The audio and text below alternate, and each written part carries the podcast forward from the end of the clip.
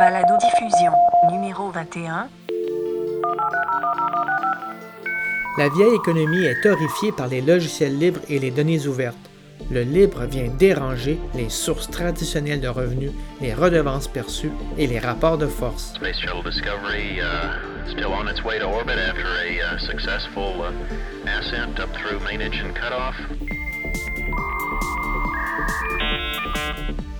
La pierre angulaire d'une stratégie numérique repose entre autres sur les logiciels libres et les données ouvertes, mais la difficulté d'implantation du logiciel libre au niveau gouvernemental ne tient pas nécessairement à la migration technologique. Discovery Houston, 20 seconds to LOS C'est que la difficulté se trouve à un autre niveau. Le logiciel libre est le cheval de Troie de la culture numérique. Faire entrer les logiciels libres provoque assurément un effet de domino sur la façon de gouverner, le rapport aux citoyens et la démocratie.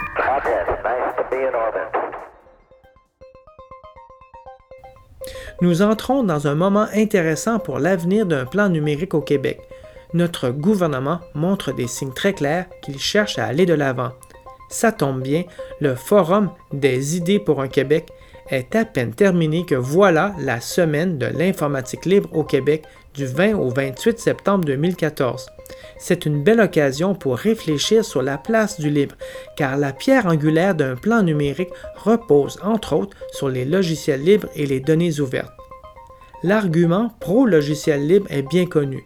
Il s'agit d'avoir des licences ouvertes et ça permettrait au gouvernement de sauver des millions de dollars en licences de logiciels dits propriétaires.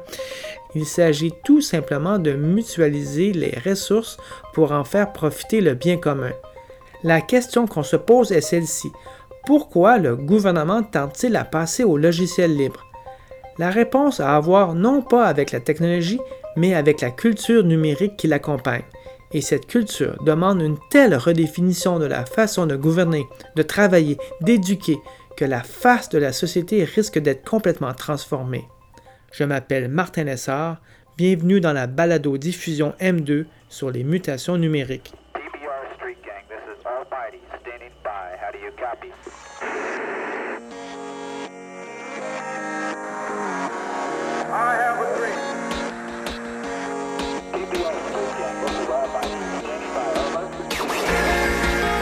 everything.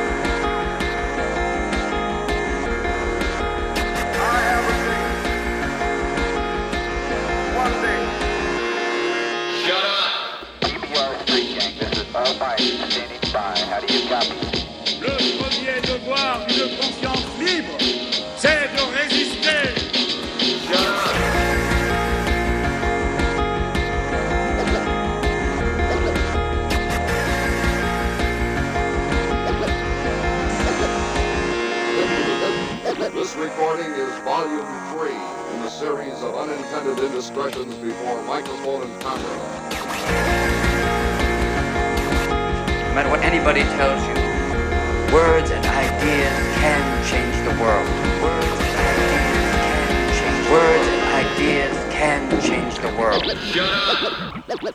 Everybody wanted me to do it. One day, Him most of all. one day, I felt like he was up there, I have a dream. Waiting for me to take the pain away.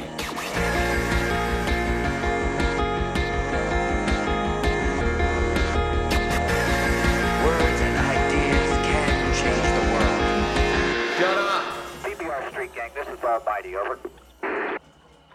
DBR Street Gang, this is Almighty, standing by, over.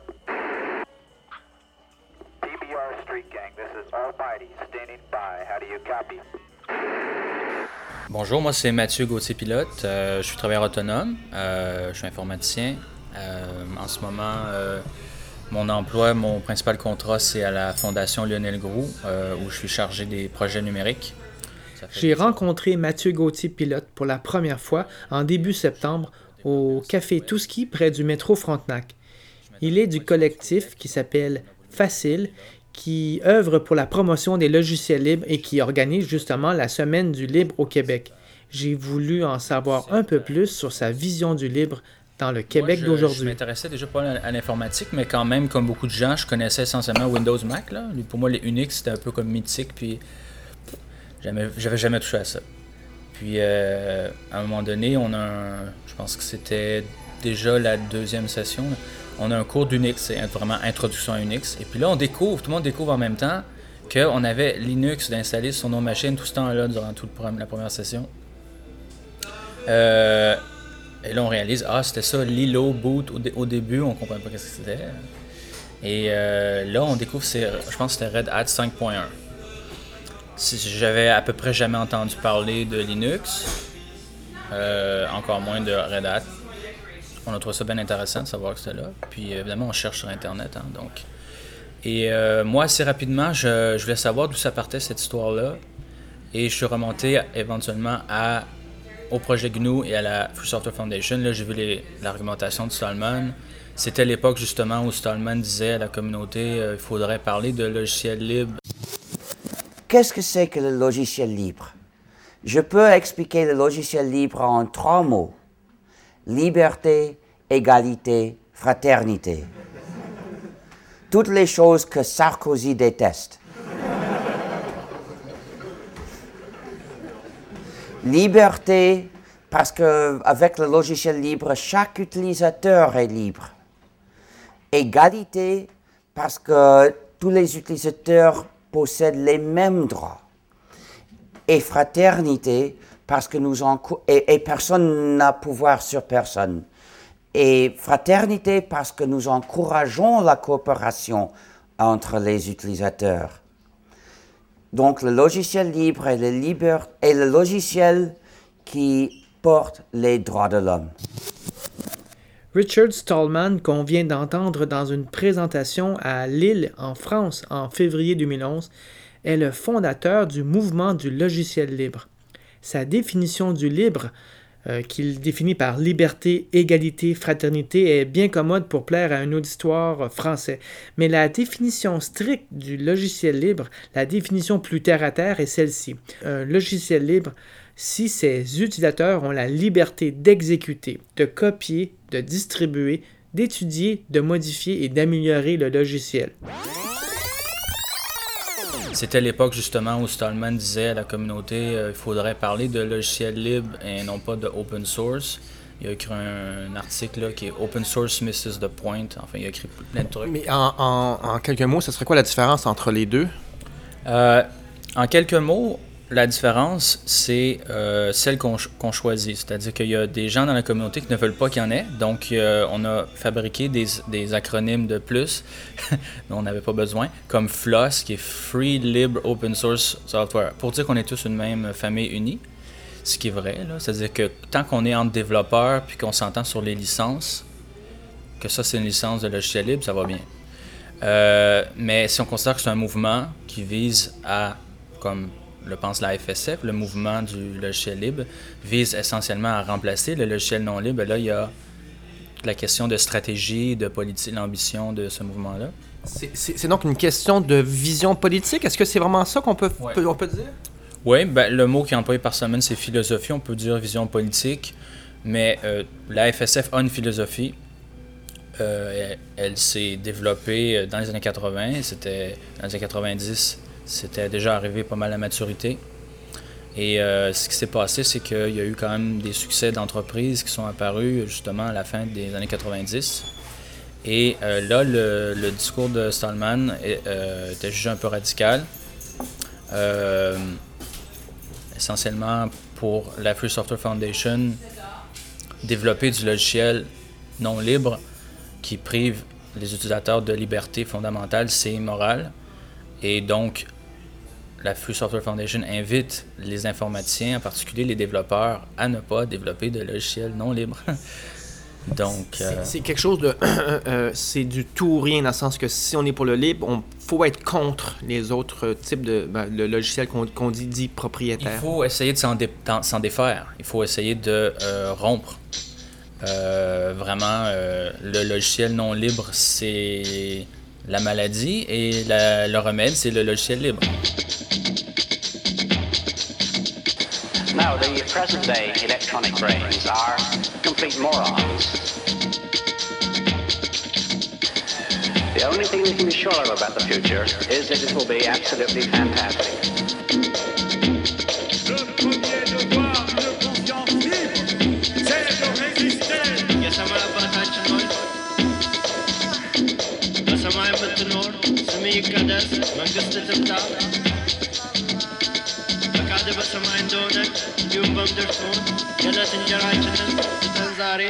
Dans le langage courant, le terme utopie renvoie surtout à des projets qui ne se réaliseront pas, portés par des idéalistes qui n'ont pas les pieds sur terre. Les libristes, ceux qui prônent le libre, proposent une utopie, euh, mais qui n'a rien d'ésotérique et qui a d'un programme politique. Car en apparence, il s'agit que de technologie, mais dans le fait, le libre peut être vu comme un programme politique. Le discours du libre commence toujours de façon très logique par des avantages indéniables que cela apporte à un gouvernement. Oui, ben, l'adoption du logiciel libre par les administrations publiques à tous les niveaux de gouvernement, euh, c'est un sujet important évidemment pour Facile et tous les organismes euh, à l'échelle internationale qui militent pour le logiciel libre. Et tout ce qui est libre aussi, les ressources éducatives libres, euh, les données libres et ouvertes, etc. Euh, si on parle juste de l'aspect logiciel, euh, ce qu'on peut dire, c'est que on a effectivement amené la question au départ, surtout devant les médias, on a présenté ça comme étant une alternative au logiciel qui coûte très cher en renouvellement de licence. Ce qui est vrai dans une certaine mesure, mais les principaux avantages de l'adoption du logiciel libre sont pas vraiment là. C'est-à-dire que euh, c'est lorsque, par exemple, des départements informatiques dans un État de taille relativement intéressant, on va dire l'État provincial québécois, les départements informatiques de tous les organismes publics adoptent de concert le libre, c'est-à-dire ils en font la priorité. Là, leur pratique change. Là, les départements informatiques doivent se réorganiser. Ils doivent se mettre à... Ils ont la possibilité de, ils ont intérêt à collaborer. Ils ont intérêt à déployer massivement des logiciels. Euh, ils peuvent le faire au rythme qui les intéresse. Ils peuvent planifier leur migration, leur mise à jour, leur ci, leur ça. Il n'y a plus les contraintes liées à la dépendance d'un fournisseur unique. Parce que c'est ça le logiciel non libre, c'est un monopole sur une euh, solution euh, logicielle X ou Y. Et euh, avec ce monopole-là vient les, les coûts de monopole et la dépendance, la difficulté de se déprendre d'un logiciel. Par exemple, on contracte une dépendance à tel logiciel, c'est un cul-de-sac. Essentiellement, ça va toujours être plus avantageux à court terme de migrer à la prochaine version que nous propose le développeur au, moment où ce développeur-là décide que c'est le temps pour vous d'abandonner l'ancien logiciel.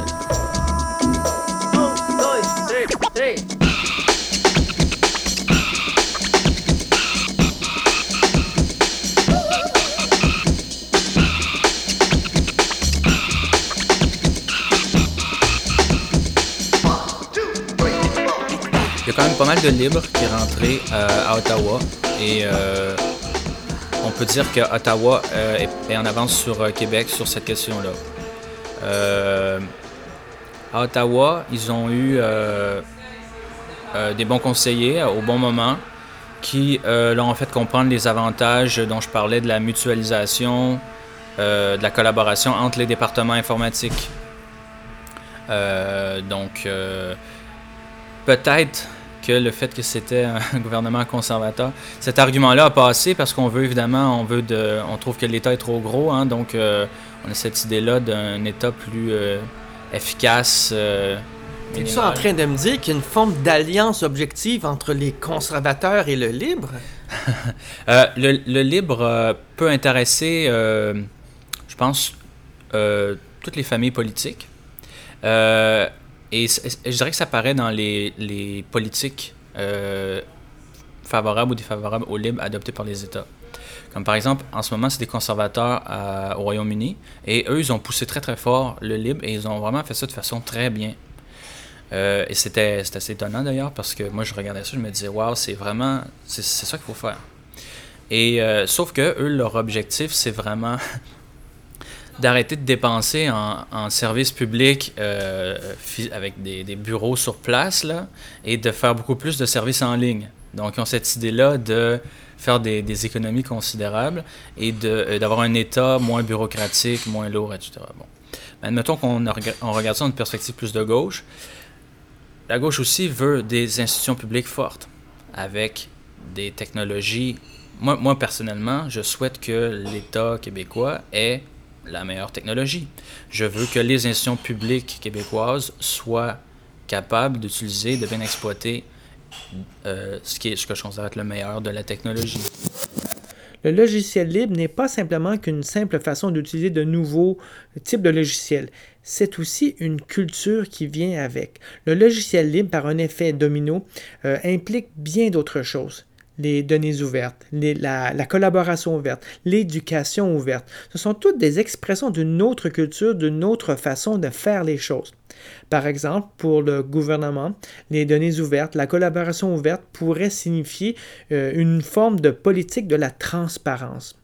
Mais la démarche de transparence gouvernementale qui serait mal encadrée enfermerait des citoyens dans des données qu'on veut bien leur transmettre. Donc la transparence absolue, bien sûr, est un leurre, car les gouvernements choisiront toujours ce qu'ils veulent bien nous transmettre, et d'ailleurs, on le voit déjà avec le gouvernement en place à Ottawa, et qui aime bien le contrôle de la communication. Évidemment, ça induit le contrôle des données. Donc une démarche de transparence gouvernementale doit être bien encadrée. Il doit y avoir une culture qui vient avec pour que la promesse des données ouvertes puisse prendre toute sa consistance. Et à cette étape de ma réflexion, je commence à craindre une chose. Ouvrir les données pour un gouvernement, c'est donner l'illusion qu'il est transparent, alors qu'il pourrait jouer en fait sur les apparences. Est-ce que les libristes, ceux qui militent en faveur de la libération des données, ne sont-ils pas en train de jouer un jeu euh, qui permettrait à ces grands de contrôler encore plus finalement le secret? Pour bien comprendre euh, comment on fait pour éviter un tel piège, il me fallait, moi, comprendre ce que veut vraiment bien dire les données ouvertes à un niveau gouvernemental. Donc, euh, Stéphane Guidouin, je travaille pour Nord Ouvert, un organisme sans but lucratif. J'ai rencontré Stéphane Guidouin à la station C, un espace de co-travail dans le Myland. Il travaille pour Nord Ouvert, un organisme sans but lucratif qui est dédié à la transparence gouvernementale et à l'engagement citoyen en ligne. Oui, alors les données ouvertes, ce sont les données habituellement gouvernementales, mais on peut avoir des entreprises parapubliques ou même privées qui, les rendent disponibles.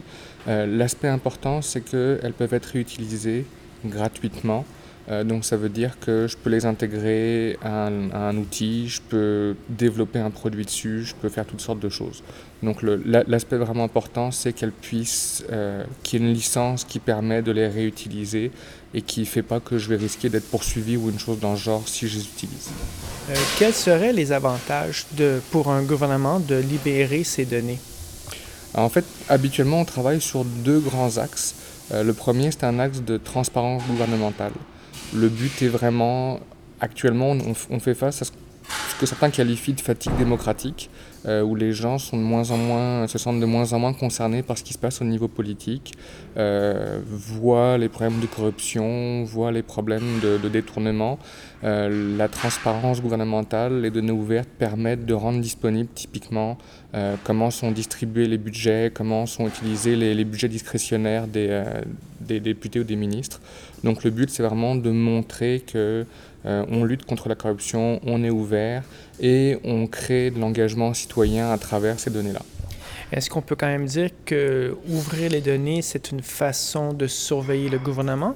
Oui, euh, par, parmi, les, parmi les motivations initiales pour, euh, pour forcer les gouvernements à s'ouvrir, notamment au Royaume-Uni en 2005-2006, euh, c'était effectivement de, de, de, surveiller un peu le gouvernement, d'être capable de, de bâtir des outils qui permettent de vérifier que le gouvernement fait ce qu'il fait, qu'il rend les comptes qu'il est supposé rendre, etc. Euh, souvent, il y a une forme d'association objective entre les gens de la droite qui disent qu'ils préfèrent réduire la taille de l'État. Donc, ouvrir les données est une manière de transférer des informations à l'extérieur vers le commerce qui peuvent l'utiliser et peut-être même faire mieux que le gouvernement. Qu'est-ce que tu penses d'être un cheval de Troie pour, cette vision-là? Est-ce que c'est un problème? Est-ce qu'il faut y voir un problème? Donc ça, c'est le, deuxième axe, en fait, qui est l'axe, je dirais, développement économique et effectivement allant avec cet axe de développement. Donc l'axe de développement économique sous-entend que avec les données gouvernementales, des entreprises, des startups, des IBM de ce monde vont pouvoir créer des outils commerciaux qui vont vendre et qui vont générer des revenus et de l'emploi. Euh, et effectivement, allant avec ça, autant du côté des gouvernements que du côté des entreprises, euh, certains voient la possibilité de décharger les gouvernements, décharger l'État euh, de certaines choses qu'il fait actuellement, euh, qui pourraient être faites par des entreprises privées. Est-ce que c'est un problème? Pas nécessairement en soi, mais c'est sûr que ça nécessite d'être suivi de près. on imagine tout à fait des outils qui, dont le gouvernement pourrait se séparer en tant que tel, que ça, permettrait, ça lui permettrait d'économiser des coûts et ça permettrait à une entreprise de développer un, modèle économique intéressant. Euh, moi, l'exemple de base qui me vient, parce que je travaille beaucoup dans ce domaine-là, c'est en transport. Euh, les gouvernements ont tendance à faire des applications euh, d'alerte routière ou autre chose dans le genre. Québec, par exemple, a une application qui s'appelle Québec 511. Il y en a qui font des choses encore plus avancées. On pourrait imaginer que si un gouvernement met juste les données en ligne, euh, des, des, fournisseurs de services à la Google, à la TomTom euh, se feront un plaisir de développer des, euh, des applications qui seront sûrement plus performantes, plus généralistes, qui rencontreront peut-être plus les besoins des utilisateurs.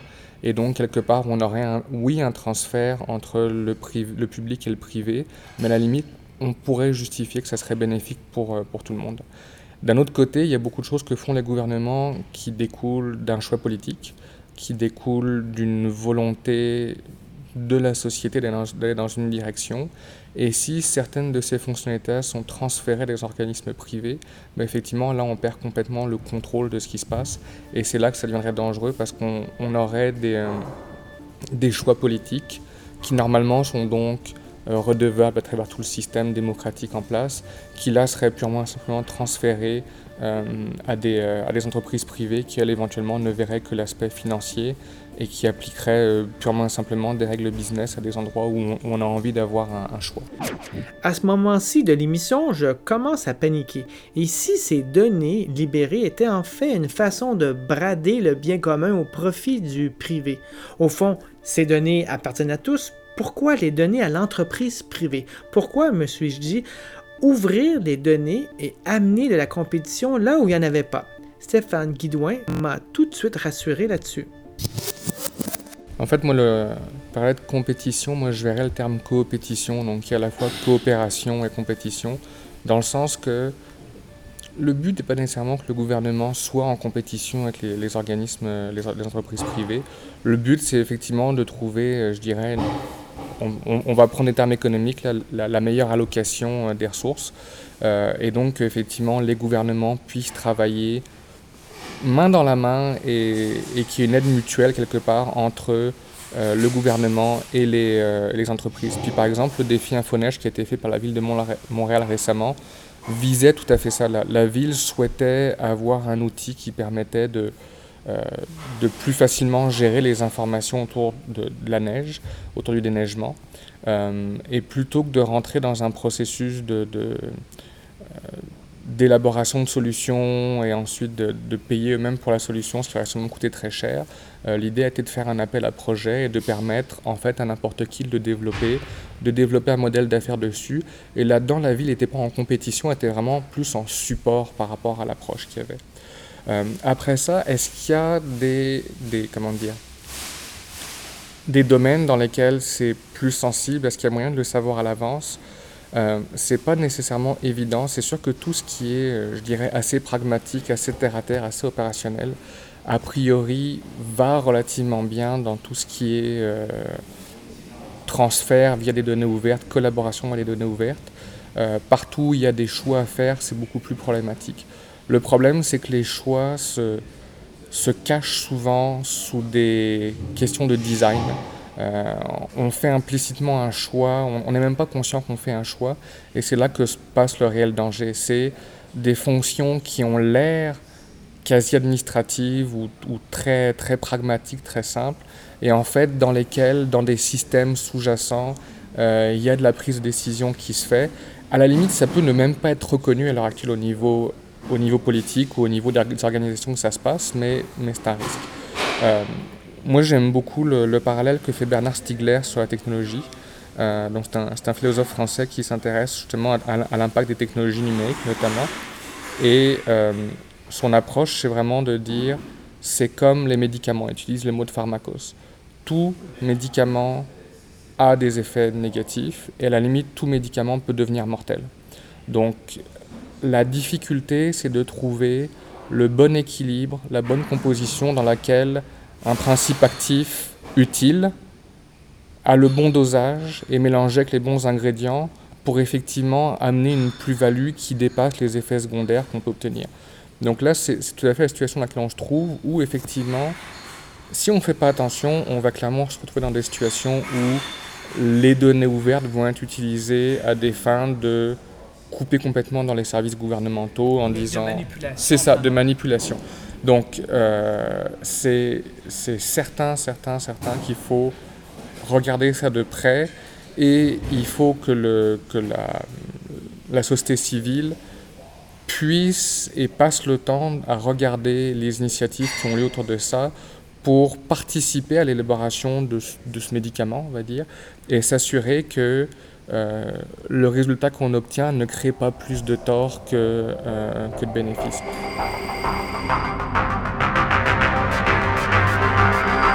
Des organisations comme Nord Ouvert et comme Facile, avec des militants comme Mathieu Gauthier-Pilote et Stéphane Guidouin, veillent à ce que, à la fois, les gouvernements et les citoyens s'impliquent au nom du bien commun pour améliorer la démocratie.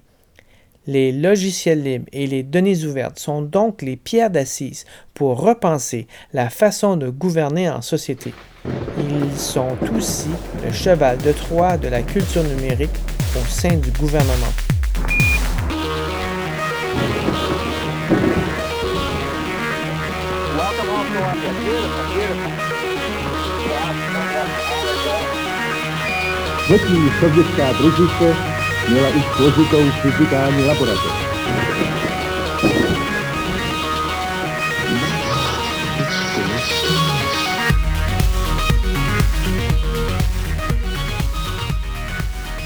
Voilà, c'est tout pour cet épisode de M2. Si vous souhaitez écouter d'autres épisodes, venez sur mon blog à 0seconde.com et cliquez sur l'onglet M2. Vous pouvez aussi me laisser des commentaires ou me proposer des sujets pour mes prochains épisodes.